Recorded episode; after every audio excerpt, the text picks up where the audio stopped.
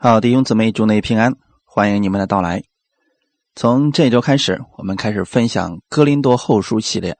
今天我们进行的是《哥林多后书》的概论，就是对《哥林多书》简单的有一个了解，让我们知道《哥林多书》对我们会带来什么样的帮助。那我们一起先来做一个祷告。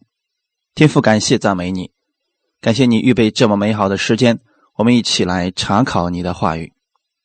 借着你的话语，使我们更多的、系统的去认识你的真理，并且把这个真理能够应用在我们的生活当中。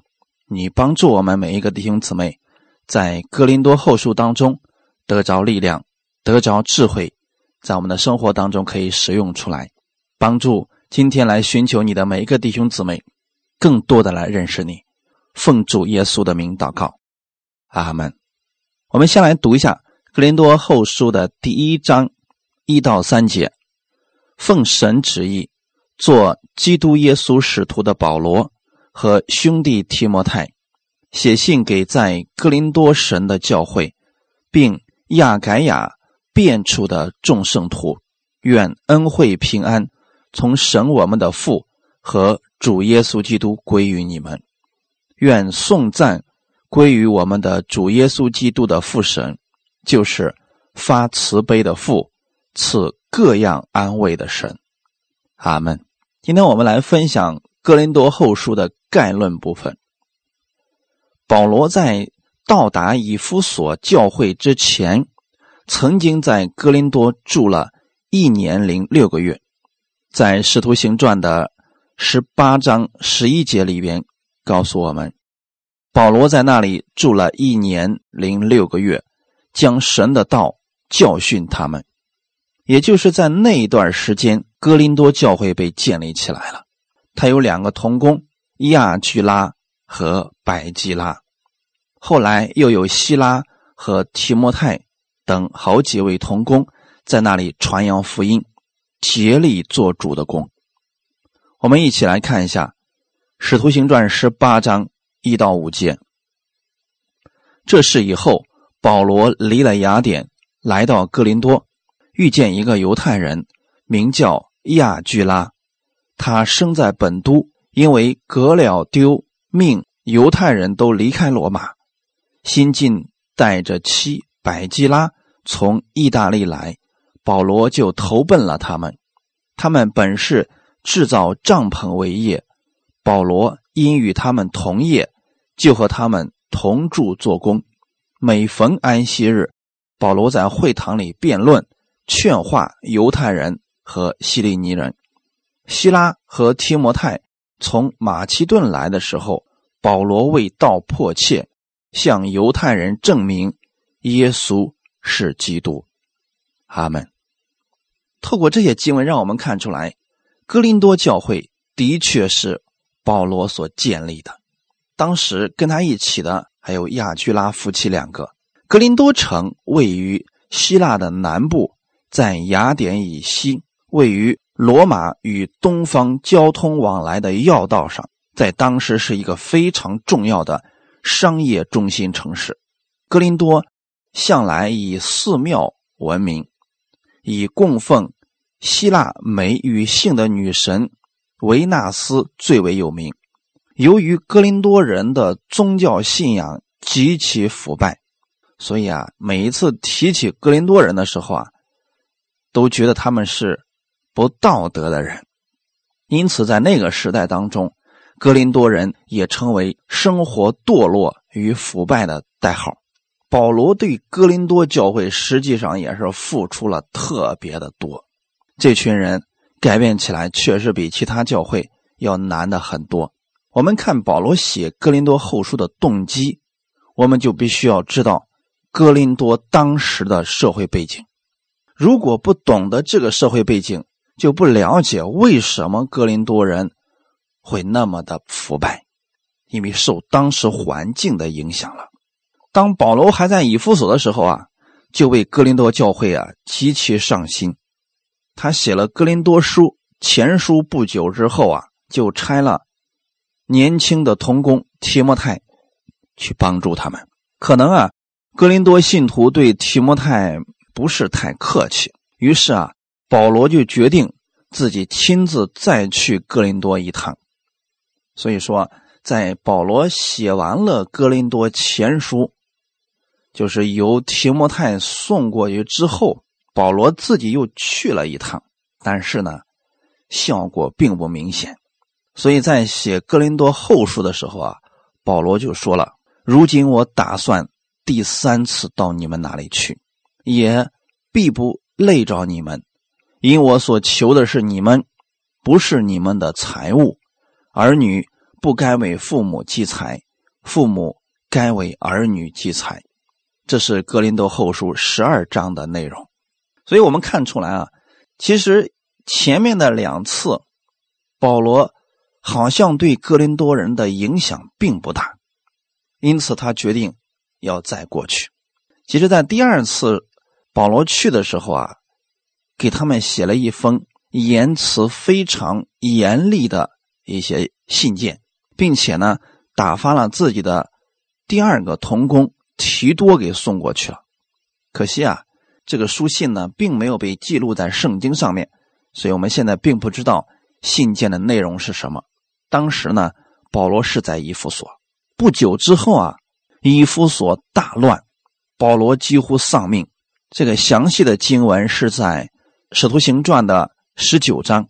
当时呢，保罗在以弗所传福音非常的顺利，因为福音兴起了，所以那些靠假神得利的人，他们失去了他们得利的门路，就起来攻击保罗，引起了以弗所城大乱。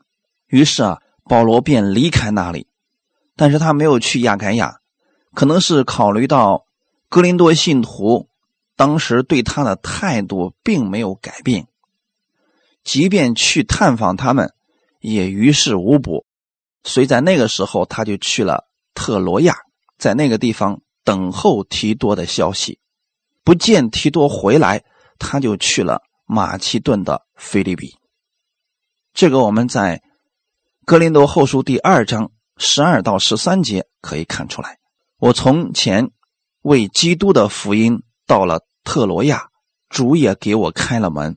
那时，因为没有遇见兄弟提多，我心里不安，便辞别那里的人，往马其顿去了。也就是说，虽然保罗现在所在的那个地方教会非常的好，但是呢，保罗对哥林多教会的信徒。依然是念念不忘，甚至非常挂心他们。不知道他们在看到自己的第二封信之后有什么样的反应。保罗心里边特别期待格林多的人能够回转，以真理为生活的标准，所以他内心非常的不安。只等到提多带回消息的时候，他才得了安慰。提多。后来真的带回来了消息，这个被记录在《哥林多后书》第七章五到七节的内容。我从前就是到了马其顿的时候，身体也不得安宁，周围遭患难，外有征战，内有惧怕。但那安慰丧气之人的神，借着提多来安慰了我们，不单借着他来，也借着他从你们所得的安慰。安慰了我们，因他把你们的想念、哀痛和向我的热心都告诉了我，叫我更加欢喜。也就是说，保罗在那儿等着提多的消息的时候啊，提多从格林多带回来了好消息。什么样的好消息呢？其中就是大部分的格林多人听了保罗的劝告，悔改了。但是这个教会依然有问题存在，所以格林多后书的大概的特点有以下几个，我们可以简单来做一个叙述。在格林多后书当中，有很多保罗自己的见证，也对保罗这个人的喜怒哀乐描述的非常的详细，所以我们可以透过格林多后书，可以更多的。了解到保罗这个人，他有时候很喜乐，有时候心里边十分的忧伤。所以很多人在读格林多后书的时候有一些伤感，因为他们觉得保罗作为这么一个伟大的使徒，没想到你心里竟然如此的忧伤。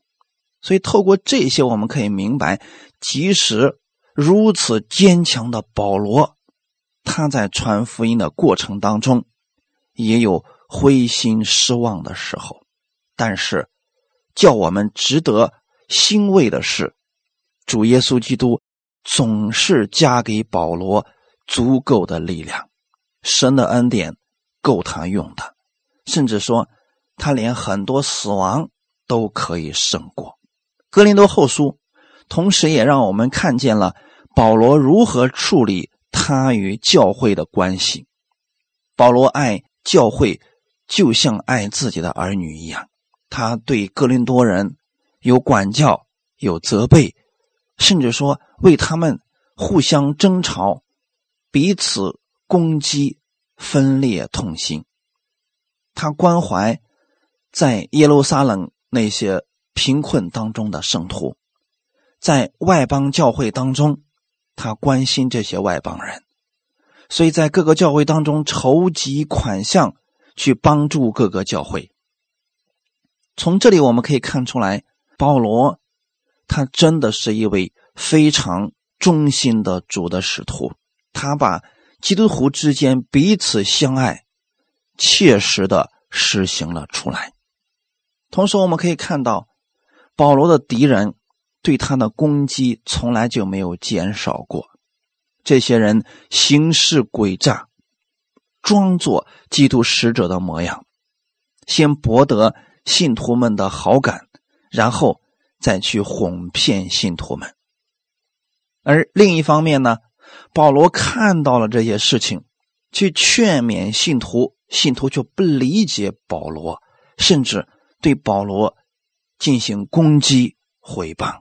但是使徒保罗始终没有放弃他们，一而再、再而三的用真理劝勉他们。这就是保罗的这个人，是值得我们去学习的一个榜样。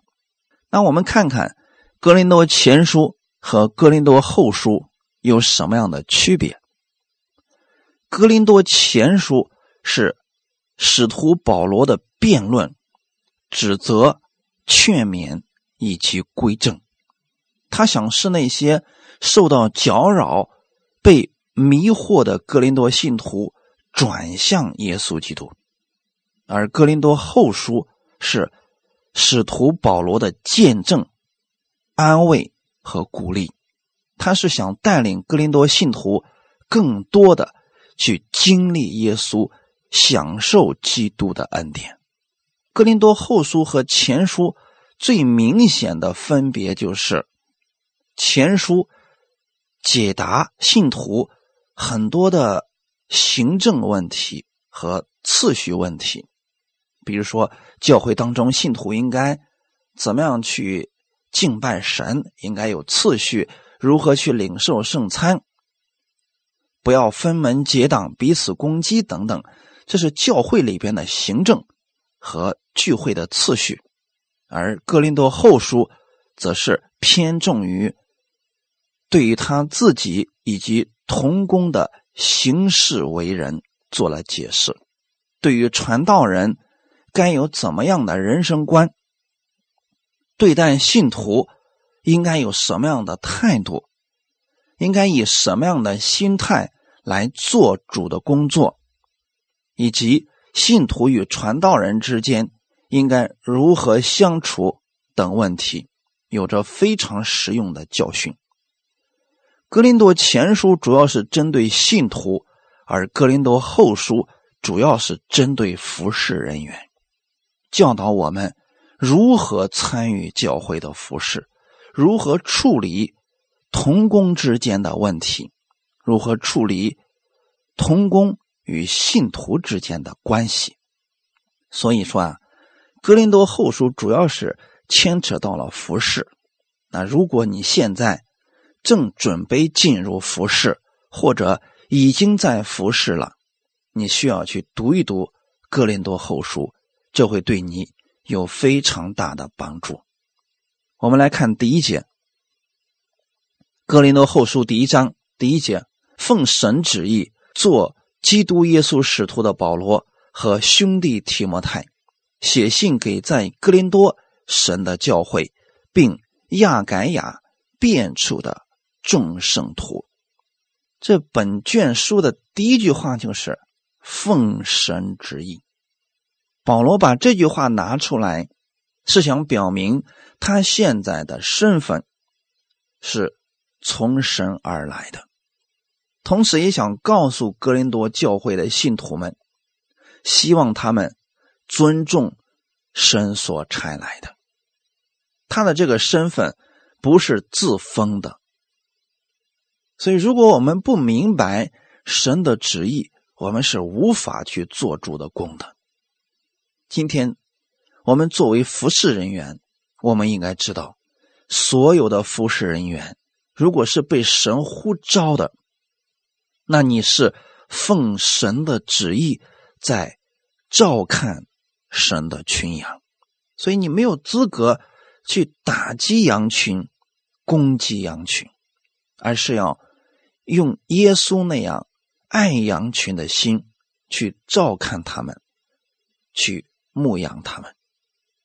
后面提到，做基督耶稣使徒的保罗，做神的用人，不是根据自己的喜好，也不是迫于无奈，而是要清楚明确自己的呼召是从神而来的。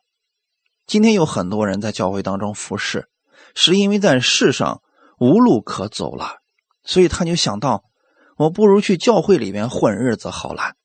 听说啊，教会里面要求并不高，所以去当个传道人啊，去教会里面做点简单的服侍，这是我能够做得到的。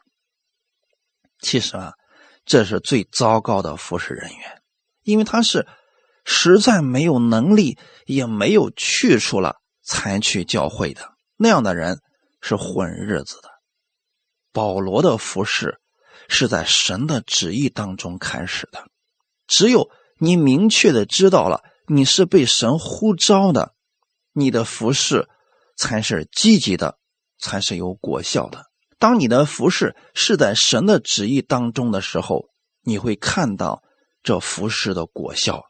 并且，无论遇到多大的困难，你是不会退缩的。阿门。所以，使徒保罗呢，他是知道自己是神的使徒，并且是做基督耶稣的使徒。他明白自己是被神所差遣的人，所以，即便遇到生命危险的时候，他依然要勇往直前。这是一个有护照的人，如果没有这份护照的话，如果是故宫，就类似于在教会里边谋一份差事，跟上班一样。那么，当遇到困难的时候，遇到危险的时候，或者教会当中没有给他供应的时候，他可能就会离开了。所以，这是有呼召的人。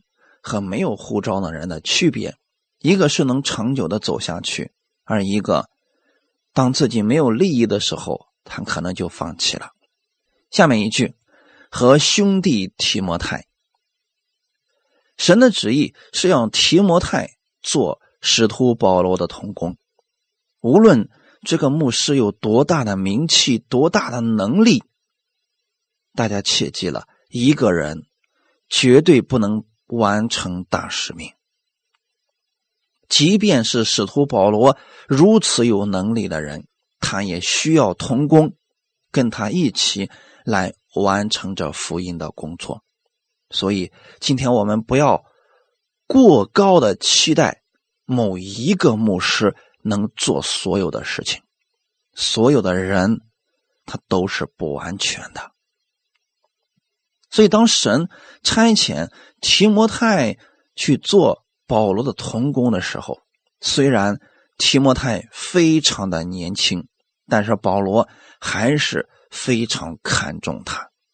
他不管提摩太对神的认识与经历跟他有多大的差距，也不管提摩太的性格是那么的柔弱，他相信的是这是神的安排，他就接受这个童工，并且把自己所知道的全盘的告诉提摩太。在属灵的情感上，保罗待提摩太如同父亲待儿子一样；而在侍奉上，他们是实实在在的同工，是完全相信彼此的。这是何等的美好之事呀！所以今天，如果我们在服侍的时候能遇到一两个这样的同工，你遇到再大的困难，你也是不会。灰心绝望的保罗知道，在他跟提摩太中间，没有谁高谁低，没有配与不配的问题。他们相信的是，这是神的安排，所以他们彼此服侍，彼此鼓励，彼此劝勉。在《使徒行传》当中，保罗曾经有一个同工叫马可，但是因为马可这个人呢，他是个富二代。之前又没做过童工，所以后来啊，遇到困难的时候啊，马可就逃跑了。这事儿啊，让保罗极其的不满意。后来他就拒绝跟马可做同工。但是通过圣经，我们看出来，后来这位马可生命也成长了。到了保罗写提摩太后书的时候啊，马可已然成为了在保罗施工当中。对他有益处的人，所以人如果从外表去看人，可能会把这个人一辈子都看扁了。但如果我们在恩典之中，透过基督去看人，也许这个人目前为止生命非常的幼小，但是他的生命是可以成长的呀。我们都要看到别人他的优势所在。所以弟兄姊妹，这就是为什么我们需要同工。需要去培养童工的原因所在了，因为再厉害的牧师，他总有老的时候，总有死的时候，那后面的事儿谁来做呢？所以我们就需要不断的去建立童工，把我们所知道的告诉他们，他们可以少走很多的弯路。等我们都明白了神的心意的时候。彼此同工去做事情的时候，我们就可以彼此造就了。可是现在有个什么样的问题呢？在教会当中服侍久了的那些人啊，特别是年龄大的人，他很容易啊，觉得自己资格比较老，他会认为自己所说的、所做的一定是完全正确的。他特别希望这些年轻人全部都听他的。而这些人忘记了，自己也不过是在神面前服侍的仆人而已。年轻人不代表没有从神而来的启示。所以弟兄姊妹，当教会当中有一些人想起来服侍的时候，我们要先鼓励他们，看这个人能做什么，先给他一些简单的事情来做，慢慢的培养这些人，这样是最合适的。那很多年轻人呢，他们的问题在哪里呢？意气风发，有闯劲，这是好的。可是很多年轻人啊，做事情往往欠考虑，没有经验，甚至有很多年轻人骄傲自大，他们忘记了自己不过是略略尝过主恩的滋味所以他们很多人啊，嗯，因为自己有一点小小的成就，就可以否定掉。前人所有的东西，他们缺乏对别人的包容，也就是胸襟太小。所以，无论是年老的还是年轻的，神都是喜悦我们的。他是希望我们彼此来搭配，一同来完成大使命。就像保罗和提摩太一样，这也是个非常好的搭档啊。那刚才我们提到。这个年长的容易啊，使自己成为这个工作的一个主人，这是我们需要注意的地方。年轻人呢，啊，很容易就像格林多人一样的骄傲自大，这也是我们需要去注意的地方。所以，我们作为神的服侍人员，我们需要不断的彼此学习，在神的话语当中不断的更新自己。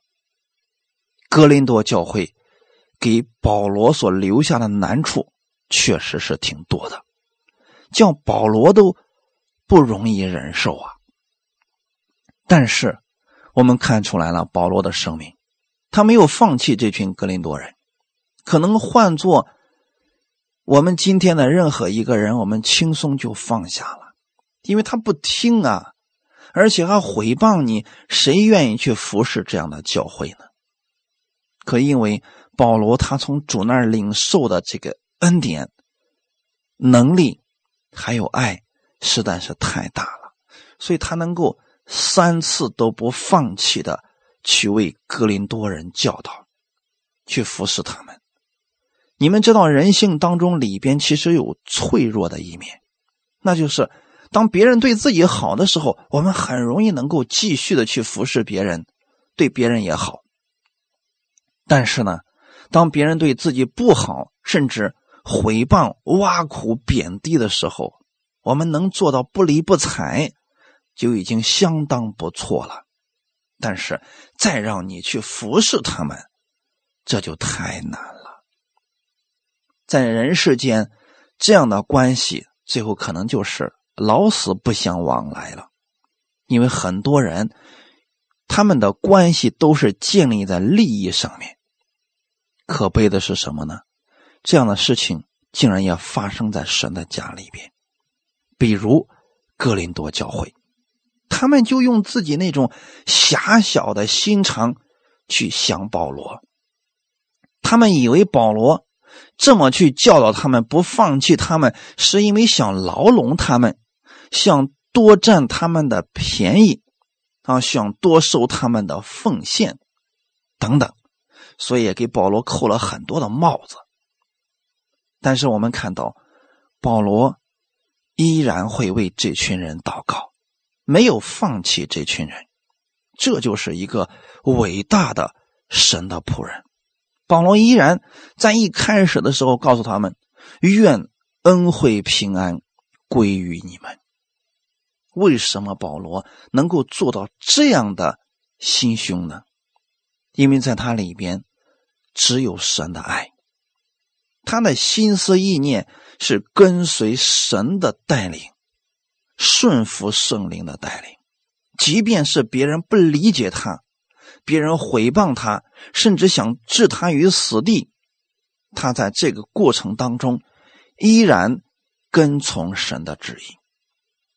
弟兄姊妹，我们知道，作为一个服侍人员，如果他的服侍离开了神的旨意，这样的服侍是不会长久的。那很多人在教会里边分门结党。为了利益，不惜出卖弟兄姊妹，那你最后看到那样的人的服饰，很短暂的就消失了呀。甚至有很多人哄骗信徒，在信徒身上榨干他们的利益，把他们带往错误的道路。那这样的人的服饰，我们看到很短暂的这样的人就消失了。回过头来看看，在恩典之下，这十年以来。无数的人被神兴起，无数的人又在自义当中消失。那被神兴起来的，他会坚持下去，一直做。那个是因为自己利欲熏心、有私欲的那些人，就在这十年当中，很多人已经不再讲道，听不到他们的任何服饰了。所以，一个是有神的旨意，一个是可能。找了各式各样的借口，说不能再服侍了，弟兄姊妹。所以说，离开了神的旨意，人的服侍是不会长久的呀。因为如果人他的服侍不是在以神为中心，他的路会越走越窄，最后无路可走。所以，神的旨意，顺服神的旨意，绝对不是。属灵的一个口头禅，而是实实在在的，你的里边要有呼召，可能有人说了，你今天一直在提到呼召这个词，我怎么知道我里边有没有神的呼召呢？那有呼召和没呼召的人，实际我们自己心里边是可以判断出来的。就是你为什么要服侍神？你服侍神是无路可走，还是你真的看到了灵魂的宝贵？你觉得如果不服侍神，你其他的事情也无心思可做？你觉得服侍神是最有意义的事情？如果你是第二种的话，你觉得服侍神是你人生当中最有意义的事情，你觉得能够为神去做事，这是我们的荣幸。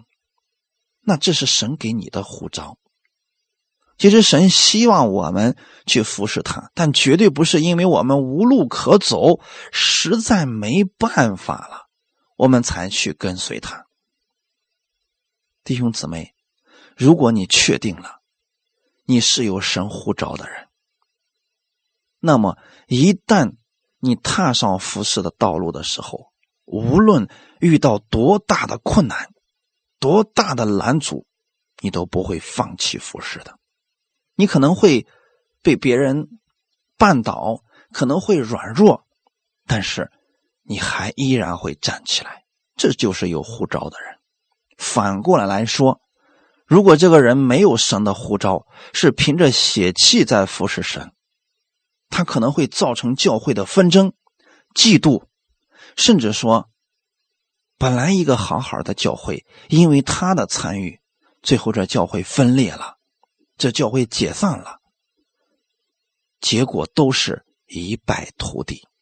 这就是凭血气没有神的护照，所以我们现在即将进入服侍的人。我们要有对自己有一个判断，免得啊，在教会里边浪费了自己的时间。因为很多人可能去服侍神是为了金钱，或者为了名誉等等。但如果你想在教会里边得着这些，我想奉劝这样的人，还是别进去了，因为最终将是一场空啊。若你是真心服侍神的，那你就想一想。我可以为信徒做什么呢？我可以为他们摆上什么呢？我可以为他们做什么，让他们更多的去认识耶稣，使他们的生命成长呢？你会不畏艰险的去往前走着十字架的道路？你会把基督的荣耀、把基督的恩典、把基督的拯救带给更多的人。就算这个人不理解，现在回谤你，你也继续为他们祝福祷告。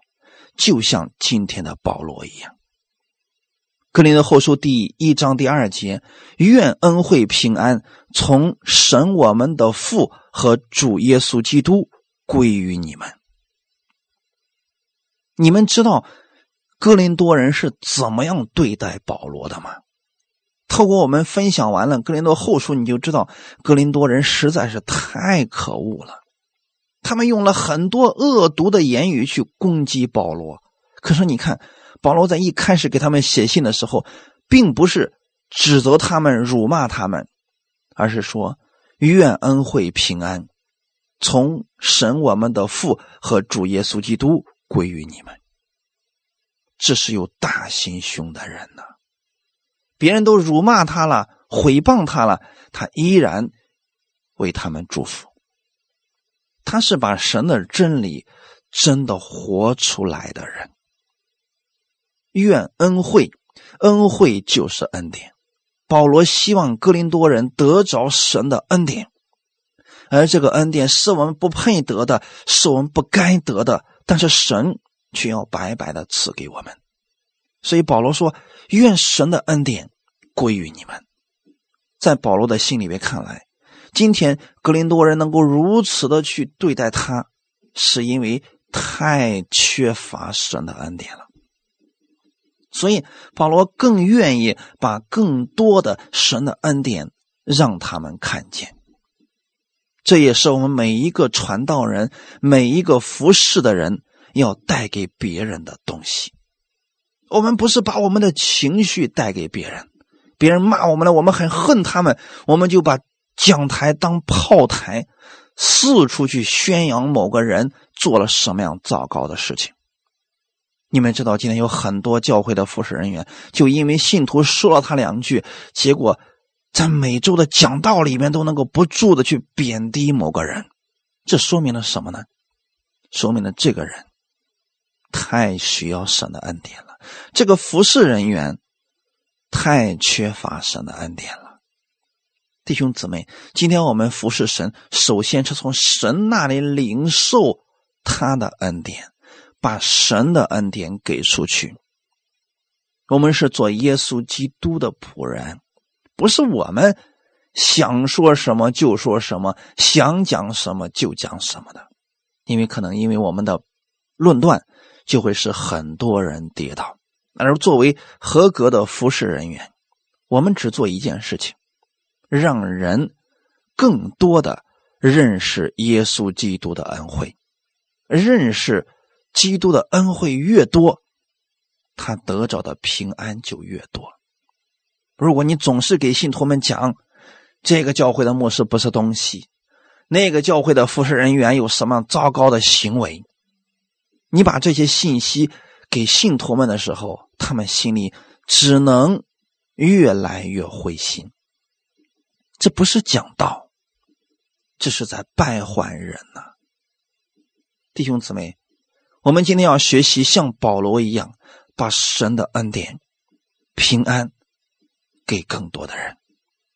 哈利路亚！保罗也知道，这恩典是从我们的父和主耶稣基督来的。神的恩典和平安的源头是从耶稣基督而来的，而信徒。是领受神的恩典和平安而生活的。如果我们领受了神的恩典和平安，我们的生活当中就会活出不一样的生活。如果我们从教会里面领受的是纷争，领受的是论断，那我们的生活就是这个样子。这就是通常我们所讲的：你信的如何，你的生活就是什么样子的。今天我不愿意给大家讲。更多的哥林多信徒的败坏，也不愿意去跟你们讲各个教会当中的有什么样的内部纷争。我只想说的是，教会的主人依然是耶稣，他是得胜者，他是供应者。你把你的目光放在耶稣身上就可以了，耶稣那里，你永远是有盼望的。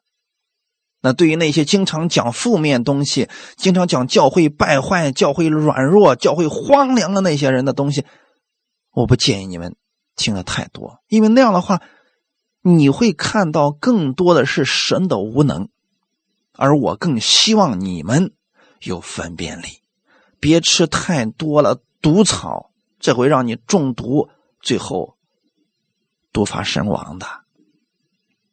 你要吃什么的草呢？青草，你要吃属天的粮食，你要吃能够给你带来恩惠、平安，以及认识我们耶稣基督能力的讲道。这样的道会对你的生命越来越有帮助，使你的生命越来越强壮。格林多后书第一章第三节：愿颂赞归于我们的主耶稣基督的父神。就是发慈悲的父，赐各样安慰的神。首先，我们来看一下，保罗希望颂赞归于我们的父神与我们的主耶稣基督的父神。他为什么用这个词来写呢？主耶稣基督的父神，父这个字，它表示我们的天赋是我们生命的源头，是我们一切祝福的源头。这是这句话的中心的意思。而我们的这个祝福，是透过主耶稣基督给我们的。我们透过看到耶稣有什么样的生命，耶稣有什么样的性情，这就是我们的父神要给我们的东西。所以，当你越来越多的认识到耶稣的性情，认识到耶稣生命的丰盛，你就会把颂赞荣耀。归给我们的天赋了。当我们去读《哥林多后书》的时候，你会看到哥林多教会给保罗很多难处。但是仔细的看一下，不单是哥林多教会给保罗难处，连亚该亚各处教会都给保罗很多的难堪。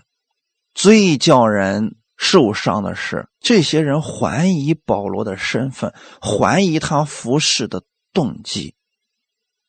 他们明明从保罗那儿接受了保罗所传的真理，也得着了这恩惠，却如此来回谤保罗，可能这是很多人所不能够理解的。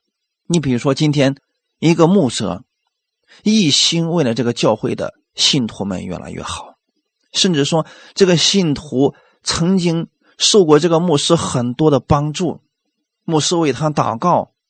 在生活当中帮助他，甚至说他也被神医治过。突然有一天，这个信徒对牧师反目成仇，编造谎言去毁谤牧师。可能这个时候是这个牧者最难过的时候，而保罗恰恰临到了这样的事情。有时候我们可能想，当我们遇到这样的事情，我们很容易就不想再服侍了。有时候我跟我们一些服侍人员在一起聊天的时候，他们也受过这样的伤害，说真不想再服侍了。然后我就会告诉他们，不要把你的目光放在人的身上。如果放在人身上，我们谁都做不了服侍。我们可以想一想，耶稣，耶稣对待十二个门徒真的是鞠躬尽瘁，恨不得把自己的一切都给这十二个门徒了。可是这十二个门徒怎么对待耶稣的呢？在最需要他们安慰的时候，门徒们跑的是一个不剩。最后出卖自己的也是自己所爱的这些门徒。那如果是这样的话，谁还有力量去服侍呢？可是你看到耶稣了没有？他没有把自己的目光全部的期望都放在人身上。耶稣总是把自己的期望放在天父的身上，他知道人都有软弱，但是天父是他力量的供应者。我也希望今天我们在所有服饰当中的人，你要把你的目光放在天父那里，他是认可你的，他是称赞你的。你只需要把颂赞、荣耀归给我们主耶稣基督的父神就可以了。他是发慈悲的父，他是赐各样安慰的神。很多时候，可能有人说了，外面的难处，顶多让我身体感到难受，可是心里边的难受啊，就会让人伤透了心。但是你看看保罗怎么做的，感谢神，这些事保罗都遇到了，保罗。无论是外面受伤还是心里边受伤，他都遇到了，但是他依然能够向神发出感谢，这是为什么呢？因为他在各样的难处当中，依然看见了神的美好，依然看到了神的旨意。他知道万事互相效力，叫爱神的人得益处。在遭遇患难的时候，我们更容易看到自己的软弱，同时也会看到神的安慰和神的慈悲。保罗看见问题的第一个难处，不是自己有多糟糕，难处有多难，他是看到了依然在各样环境当中都帮助他的父神，这一位是。主耶稣基督的父，耶稣为我们做了榜样，天父让他为我们上了十字架，为我们从死里复活，为了我们胜过了张思璇的魔鬼，他把一切的难处最后都变成了恩典，因为主耶稣的缘故，这一位他的父神今天成为了我们的父，成为了。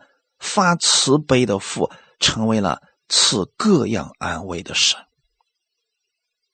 所以弟兄姊妹，本书特别献给那些正在参与服侍、并且已经受伤的人，不要灰心。你们所做的，神都看见了。神能让万事互相效力，最终扩大你的器皿，让你承受更大的祝福。如果你已经得着了神的呼召，那么也不要担心，不要灰心，请记得，神是发慈悲的父，是赐安慰的神。无论遇到什么样的困难。请不要绝望，抬头仰望星空，你会看到天父对你的供应，那是神对亚伯拉罕的应许，也是给你的应许。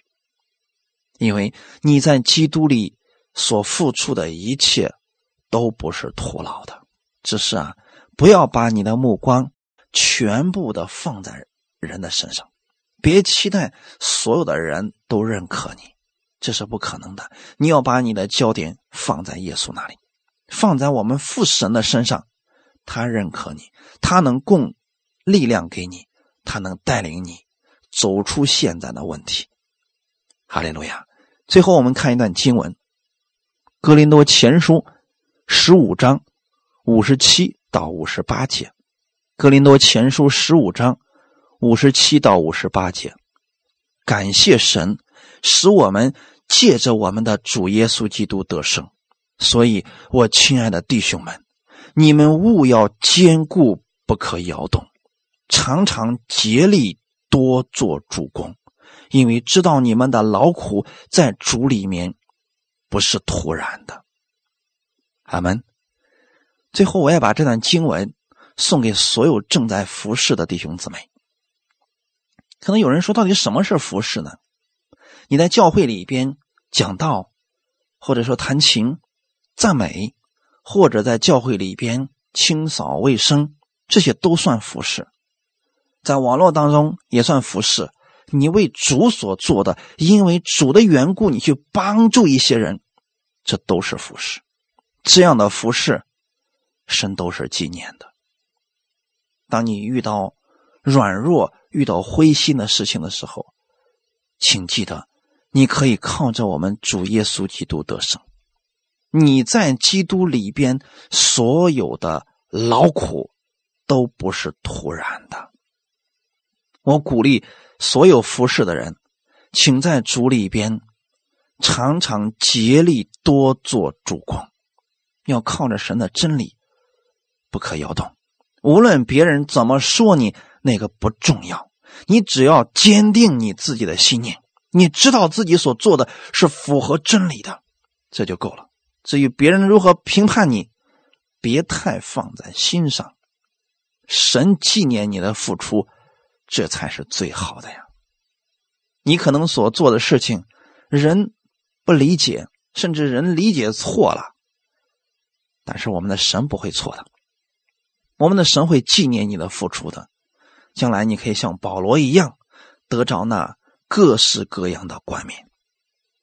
最后的时候，我们也为所有的传道人祷告，信徒们为他们祷告吧。他们需要你的祷告，为你们教会的牧者来祷告吧。他们需要你的扶持，需要你的祷告，需要你们的安慰。我们是在彼此服侍，共同来完成主的使命的。感谢赞美主，我们一起来祷告。天父，感谢赞美你，感谢你开始我们。哥林多后书的场景，在哥林多后书当中，你会教导我们智慧如何去服侍，如何在家庭当中服侍，在教会当中服侍，如何处理同工们之间的关系。你让我们得着这样的智慧，让我们在服侍的时候，我们尽可量的避免与他人的冲突，也让我们常常看到天父的慈爱。你安慰我们。我们去安慰更多的人，主，你把保罗那份心也放在我们服侍人员的心里边，让我们遇到任何的环境，我们不退缩，我们不灰心，我们知道我们在做什么。天父啊，加给我们所有正在做服侍的这些人信心和恩典，让他们不看环境，单看你的恩典。我知道你的恩典够我们用的。所以你加给我们信心，让我们所有服侍人员之间可以彼此安慰、彼此鼓励。感谢赞美主，一切荣耀都归给我们在天的父，奉主耶稣的名祷告，阿门。神祝福大家，也纪念所有服侍的人员。哈利路亚。